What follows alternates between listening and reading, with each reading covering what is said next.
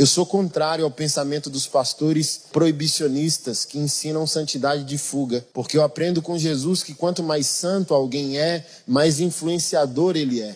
Jesus é Deus e santo, ele não fugiu do problema que era a existência humana, ele veio para o nosso esgoto existencial, porque ele é sal, ele é luz, ele faz o diferencial. E quando um crente transforma, entende sua natureza, sua identidade, seu propósito, ele não foge de problemas, ele não foge de ambientes. E aqui não é uma apologia aos ambientes, mas eu estou dizendo: alguém que ama a Deus dobra o valor do ambiente, envergonha os ambientes.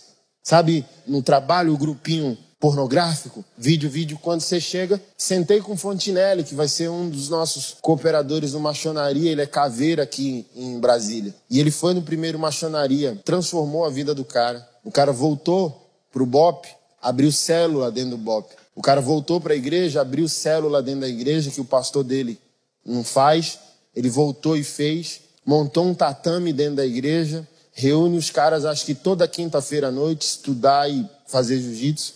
E quando ele chega, ele, diz, ele sentou comigo semana passada.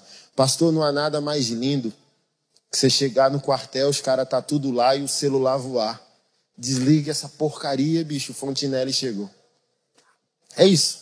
O cara não deu carteirada para as pessoas aceitarem ele. Ele só aconteceu. Entendeu, virou a chave, aceitou a responsabilidade, eu aconteço. Então, como você vai mudar essas situações? Acontecendo fazendo o imprevisível oposto do que você fazia. Você era imprevisível nos problemas. Agora você vai se tornar imprevisível nas soluções. Não ajuda ninguém. Deixa as pessoas verem agora você ajudando pessoas, o vizinho, o pobre.